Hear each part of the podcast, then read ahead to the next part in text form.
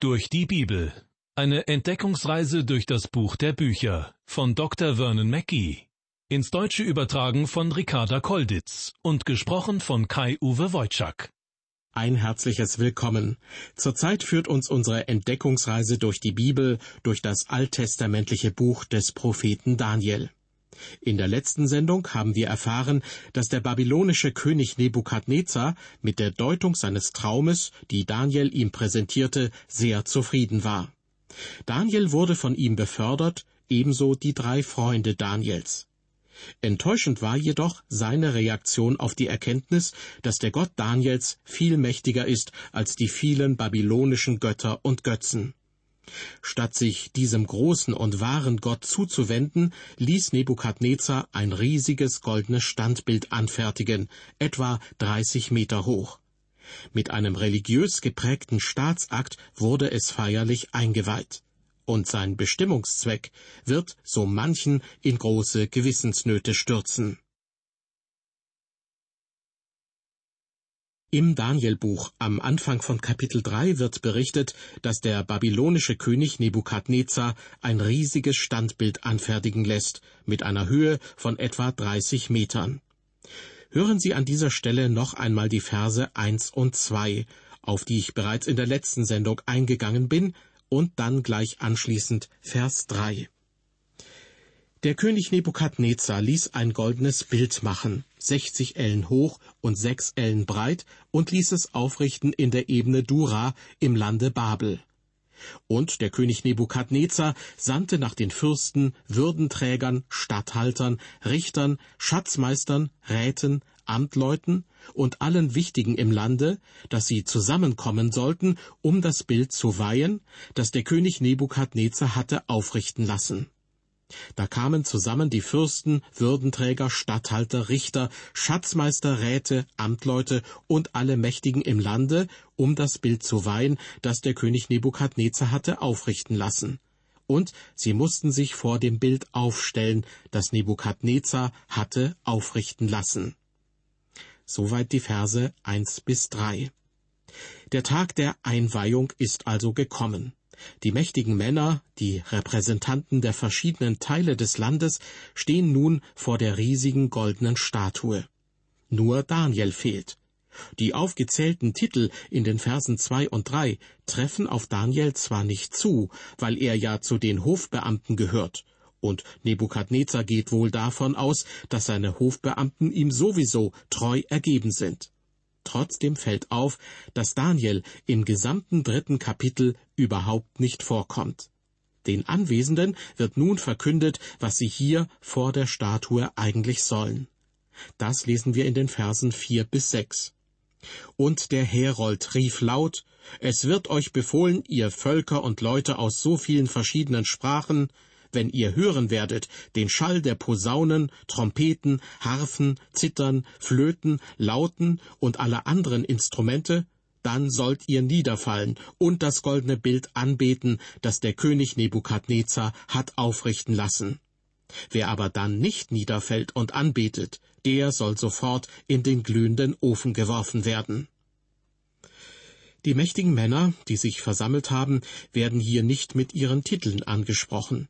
Es heißt nur, es wird euch befohlen, ihr Völker und Leute aus so vielen verschiedenen Sprachen. Das babylonische Reich war ein Vielvölkerstaat, und die verschiedensten Sprachen und Nationen waren vertreten.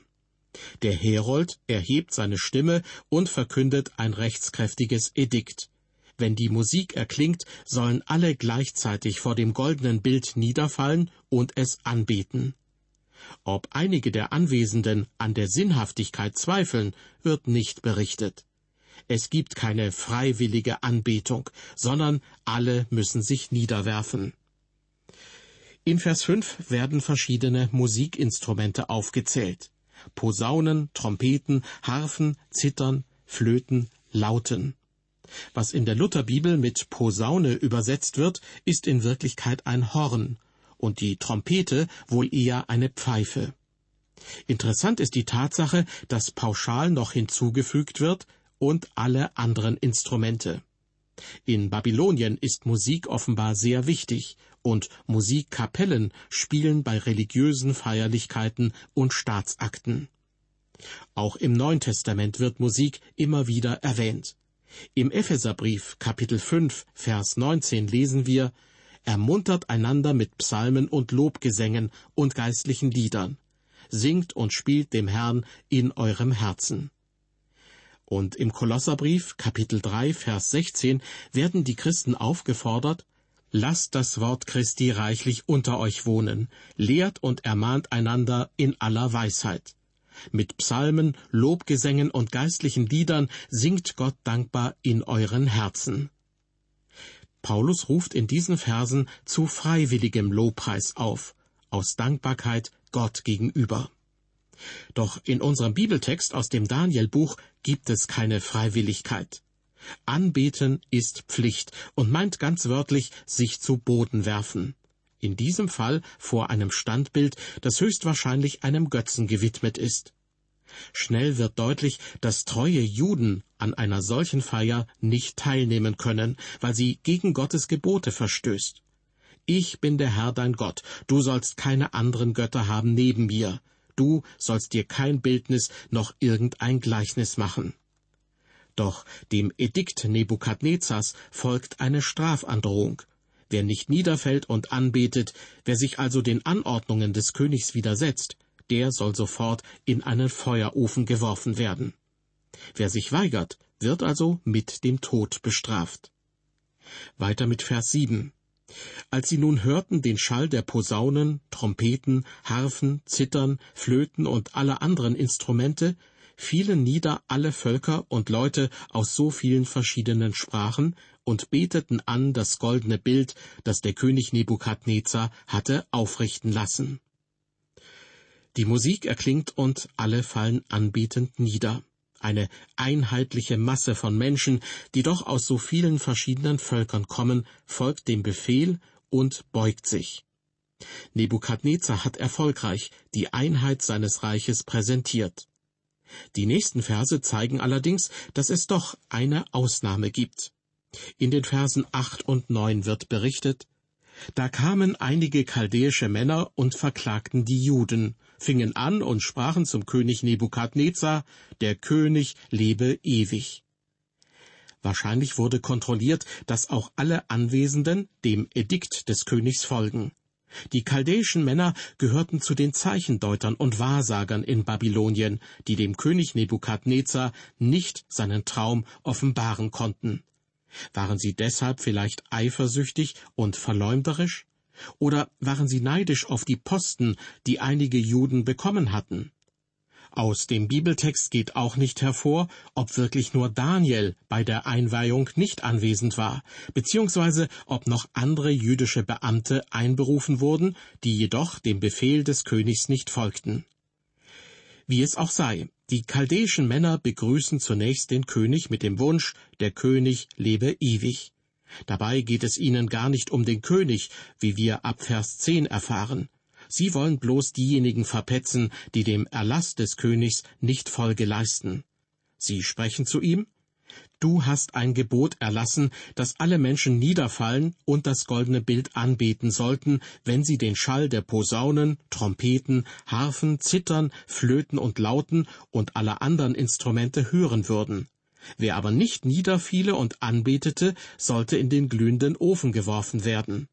Nun sind da jüdische Männer, die du über die einzelnen Bezirke im Lande Babel gesetzt hast, nämlich Schadrach, Meschach und Abednego, die verachten dein Gebot und ehren deinen Gott nicht und beten das goldene Bild nicht an, das du hast aufrichten lassen.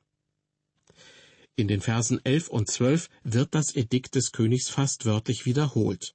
Beim Erklingen der Musik sollen alle Menschen sich vor dem goldenen Bild niederwerfen und es anbeten. Wer dies nicht tut, soll getötet werden. Die Ankläger nennen nun die drei hebräischen Männer ganz konkret mit Namen.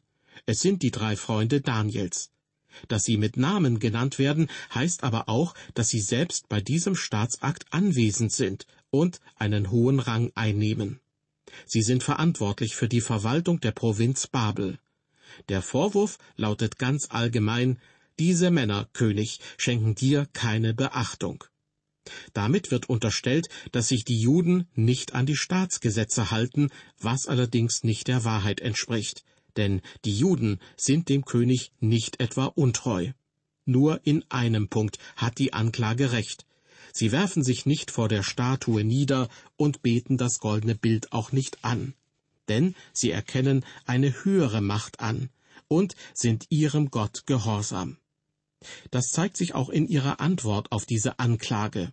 Doch hören Sie zunächst, wie Nebukadnezar auf die Anschuldigungen gegen sie reagiert. Vers 13. Da befahl Nebukadnezar mit Grimm und Zorn, Schadrach, Meschach und Abednego vor ihn zu bringen. Und die Männer wurden vor den König gebracht. Nebukadnezar hatte den dreien vertraut und ihnen einflussreiche Posten verschafft. Er will die Einheit seines Reiches demonstrieren, und diese drei machen einfach nicht mit. Er ist enttäuscht, und sein Ärger ist verständlich. Trotzdem lässt er sie nicht sofort hinrichten, sondern hört sie erst einmal an. So wütend er ist, so zeigt er sich jedoch als gerechter König. In Vers 14 fragt er nach dem Grund für ihr Handeln. Da fing Nebukadnezar an und sprach zu ihnen, wie wollt ihr, Schadrach, Meschach und Abednego, meinen Gott nicht ehren und das goldene Bild nicht anbeten, das ich habe aufrichten lassen? Nebukadnezar nennt die drei bei ihren babylonischen Namen und bringt so immer noch seine Achtung zum Ausdruck. Er gibt ihnen noch eine Chance. Vielleicht hatten sie ja nicht absichtlich so gehandelt. So lesen wir nun in Vers 15, dass er die Zeremonie wiederholen lassen möchte. Wohlan, seid bereit. Sobald ihr den Schall der Posaunen, Trompeten, Harfen, Zittern, Flöten, Lauten und aller anderen Instrumente hören werdet, so fallt nieder und betet das Bild an, das ich habe machen lassen. Werdet ihr's aber nicht anbeten, dann sollt ihr sofort in den glühenden Ofen geworfen werden. Lasst sehen, wer der Gott ist, der euch aus meiner Hand erretten könnte. Der König gibt ihnen also die Möglichkeit, ihre Meinung zu ändern und die Statue anzubeten. Die Versuchung ist groß, denn sie hätten ja äußerlich vor der Statue niederfallen, aber innerlich ihren Gott anbeten können. Doch die drei bleiben standhaft. Nebukadnezar kann überhaupt nicht verstehen, warum sie seinen Gott nicht verehren wollen, wo er doch auch ihren Gott verehrt hatte. Für ihn ist es offensichtlich kein Problem, mehrere Götter und Götzen anzubeten.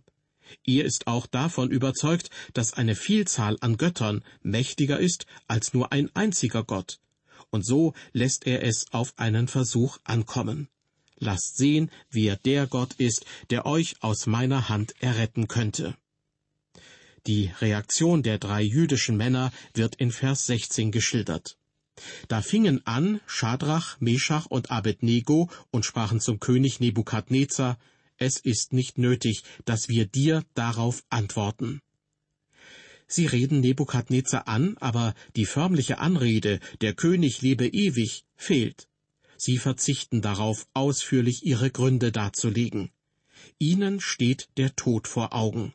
Sie wollen den König zwar nicht verärgern, aber jetzt ist es auch nicht die Zeit, sich bei ihm einzuschmeicheln. Mutig bekennen sie sich zu ihrem Gott, und auch als Verschleppte im fremden Land befolgen sie noch die Gebote Gottes. Im zweiten Mosebuch Kapitel 20 heißt es ab Vers 3 ausdrücklich, Du sollst keine anderen Götter haben neben mir, Du sollst dir kein Bildnis noch irgendein Gleichnis machen, weder von dem, was oben im Himmel, noch von dem, was unten auf Erden, noch von dem, was im Wasser unter der Erde ist. Bete sie nicht an und diene ihnen nicht. Denn ich, der Herr, dein Gott, bin ein eifernder Gott, der die Missetat der Väter heimsucht bis ins dritte und vierte Glied an den Kindern derer, die mich hassen aber Barmherzigkeit erweist an vielen Tausenden, die mich lieben und meine Gebote halten. Die Antwort der drei Freunde erinnert uns an die Antwort Jesu aus dem Matthäusevangelium. Dort heißt es in Kapitel 10, Vers 19, Wenn sie euch nun überantworten werden, so sorgt nicht, wie oder was ihr reden sollt, denn es soll euch zu der Stunde gegeben werden, was ihr reden sollt. In diesem Sinne versteht man auch, was die drei Freunde Daniels nun zu König Nebukadnezar sagen. In unserem Bibeltext geht es weiter ab Vers 17. Wenn unser Gott, den wir verehren, will, so kann er uns erretten. Aus dem glühenden Ofen und aus deiner Hand, o König, kann er erretten. Und wenn er's nicht tun will, so sollst du dennoch wissen, dass wir deinen Gott nicht ehren und das goldene Bild, das du hast aufrichten lassen, nicht anbeten wollen. Die Juden wissen, dass Gott erretten kann. Wenn es sein Wille ist, wird er sie erretten. Aber, und genau darauf kommt es an, wenn er sie nicht erretten will, so werden sie dennoch seine Gebote halten. Was für ein mutiges Glaubenszeugnis. In dieser Sendung haben wir davon gehört, dass der babylonische König Nebukadnezar ein riesiges goldenes Standbild aufstellen ließ. Vermutlich war es seinem Gott Marduk geweiht. Alle Verantwortlichen in seinem Reich wurden zusammengerufen, damit sie vor der Statue niederfallen und diese anbeten. Bürgermeister, Richter, Finanzbeamte, Polizeibeamte und alle Mächtigen sind da. Der König befiehlt die Anbetung eines Götzen, und alle müssen sich beugen. Es gibt keine Freiwilligkeit der Anbetung. Trotzdem kann der König natürlich nicht erkennen, ob diese Menschen bei ihrer Verbeugung von Herzen anbeten. Doch drei Männer machen gar nicht mit. Der König muss erst einmal darauf hingewiesen werden, dass drei Juden sich nicht verbeugt haben. Der König ist wütend über diese Missachtung seiner Befehle, und doch gibt er ihnen die Chance, den Grund ihres Handelns zu erklären. In der nächsten Folge unserer Sendereihe Durch die Bibel folgt die Fortsetzung. Ich würde mich freuen, wenn Sie dann auch wieder mit dabei sind. Bis dahin, auf Wiederhören und Gott befohlen.